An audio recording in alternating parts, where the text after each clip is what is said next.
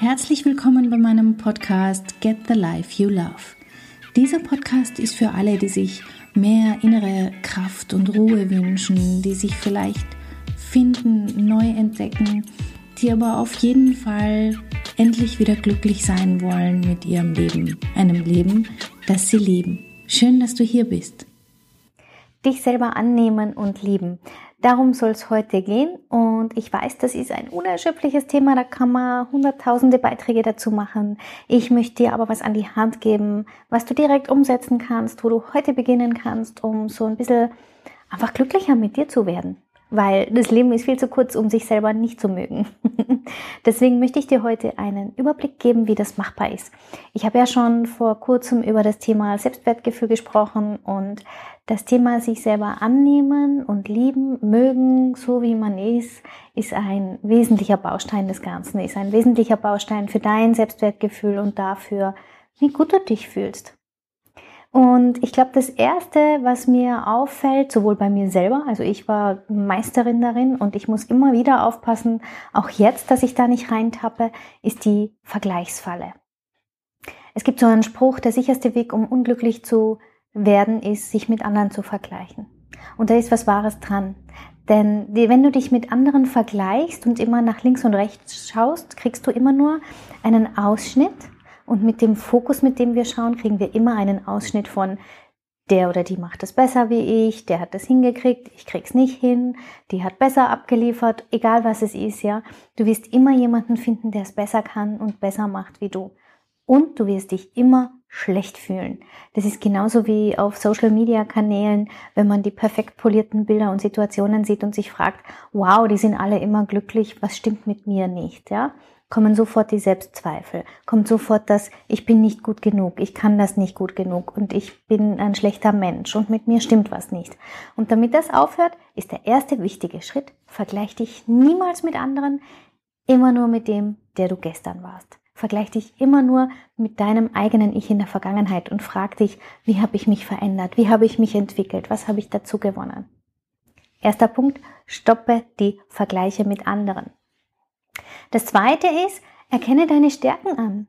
Das ist so ein Thema, was so, oh, da, da, da merkt man fast schon, wie sich alles zusammenzieht im Körper. Ich kann noch nicht meine Stärken voranstellen. Ich kann noch nicht stolz sein auf das, was ich gemacht habe oder kann, weil das ist ja arrogant. Und wer bin ich denn?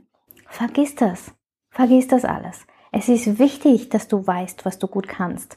Es ist wichtig, dass du anerkennst, was deine Talente sind, was du erreicht hast im Leben, was dir schon alles gelungen ist, weil auch du hast Hürden gemeistert. Auch du hast was auf die Reihe gekriegt, was manche andere nicht geschafft haben. Und da wäre die Idee, schnapp dir mal einen Zettel und einen Stift und versuch 50 Dinge zu finden, die zu deinen Stärken zählen. Ja, du hast richtig gehört. 50. Dinge, die dir total easy von der Hand gehen. Dinge, die wo andere manchmal sagen, boah, und du dir denkst, ich weiß gar nicht, was das Problem ist, für mich geht das mit links. Dinge, die du erreicht hast, Dinge, die du gelernt hast, Ausbildungen, die du absolviert hast, hm, schöne Erfahrungen, die du gemacht hast, Reisen, äh, Hobbys, da stecken ganz viele Stärken drin. Tauch ein und schreib, schreib, schreib, schreib, schreib. Mach dir dir mal alle bewusst. Der dritte Tipp ist, stoppe Selbstkritik. Das ist etwas, was vor allem im deutschsprachigen Raum so Usus ist. Wir lamentieren, wir, in Wien sagt man, wir sudern. Ähm, man redet sich selber schlecht, oft flapsig, manchmal auch im Spaß, so nach dem Motto, ich bin verrückt oder ich bin, weiß ich nicht, ähm, fällt mir jetzt gerade kein passendes Beispiel ein. Dass man sich selber schlecht redet von wegen Kleinmacht, ach, das kann doch jeder, ähm, ich bin einfach ein Schoffel, ich bin einfach ein Depp, ich bin einfach ein Idiot. Und man meint es vielleicht gar nicht so, aber indem, dass du es aussprichst, hat das einen direkten Einfluss auf dein Gehirn, wie du dich fühlst, wie du dich bewertest. Das heißt, achte die nächsten Stunden und Tage mal darauf, wie oft du Selbstkritik übst, wie oft du dich kritisierst und abwertest und hör auf damit. Stoppe das. Beiß dir auf die Zunge. Denk was Schönes. Sag, es ist gut, wie es ist, egal wie, aber hör auf, dich für Dinge zu kritisieren, für die du dich nicht kritisieren musst. Und mein vierter Tipp ist, Erwartungen minimieren und realistische Ziele setzen. Ja, das ist wieder so ein Thema, das können wir, das mm, sollte man so richtig vertiefen wahrscheinlich und dann nochmal so richtig eintauchen. Aber fürs Erste möchte ich dir einfach mitgeben, wenn du dir Ziele setzt, dann überprüf immer, ob die quasi, die sollten nicht in der Homezone sein, sondern immer schon Entwicklung und fordernd und so ein bisschen außerhalb deiner Komfortzone. Aber sie sollten nicht unrealistisch sein.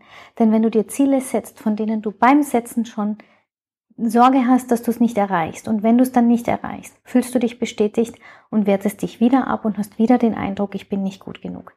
Deswegen ist es ganz, ganz wichtig, die Ziele so zu setzen, dass sie im Bereich des Möglichen sind und deine Erwartungen zu senken. Vor allem die Mamis, vor allem die, die Karriere machen, vor allem die, die sich immer hohe Ziele setzen und Erwartungen an sich setzen. Ihr werdet euch nur selber enttäuschen. Senkt die Erwartungen, gebt jeden Tag euer Bestes, so dass wenn ihr abends ins Bett geht, ihr denkt, wow, ich hätte es nicht besser machen können. Es war das, was mir heute möglich war. Und das heißt auch, wenn man müde ist, wenn man erschöpft ist, wenn man krank ist, wenn man Sorgen hat, dass man dann eben nicht so viel leisten kann, als wenn man super ausgeschlafen, voll energetisiert ist. Ja, also Erwartungen ein Stück weit senken bzw. ähm, anpassen. Und der fünfte Tipp ist, mehr Spaß und Freude mit dir selber. Wenn du dich im Spiegel siehst, dann lächle dich mal an. Nimm dir kurz einen Moment und schau dir selber in die Augen und lächle. Und wenn du ganz verrückt sein willst, dann sag, hey, ich hab dich echt gern. Das kannst du üben, das kannst du immer machen. Wenn du an einem Schaufenster stehst, kannst du lächeln. Immer wenn du an einem Spiegel vorbeigehst, kannst du lächeln. Und das kannst du üben. Das sind meine fünf Tipps, um dich selber mehr anzunehmen und zu mögen und zu lieben und damit auch einfach glücklicher zu sein in deinem Alltag. Bei meinem nächsten Beitrag wird es um das Thema Verantwortung übernehmen gehen, also Verantwortung übernehmen für dein eigenes Leben. Wie geht das? Wie fängt man das an? Was bedeutet das überhaupt? Wenn du dabei sein magst, dann abonniere am besten den Podcast und sei ganz automatisch das nächste Mal wieder dabei. Ich freue mich. Ciao, ciao. Herzlichen Dank fürs Zuhören. Mein Name ist Katja Schmalzel. Ich bin Coach und Expertin für Stress- und Krisenmanagement in Wien und online. Dir hat diese Folge gefallen? Ich freue mich auf deine Bewertung bei iTunes und dein Feedback. Du möchtest mich jetzt persönlich kennenlernen? Dann komm vorbei auf meiner Seite katjaschmalzel.com und buche unter Termine und Kontakt einen kostenlosen Termin mit mir. Hier können wir ganz in Ruhe über deine Herausforderungen im Moment sprechen und uns persönlich kennenlernen. Ich freue mich auf dich. Bis bald.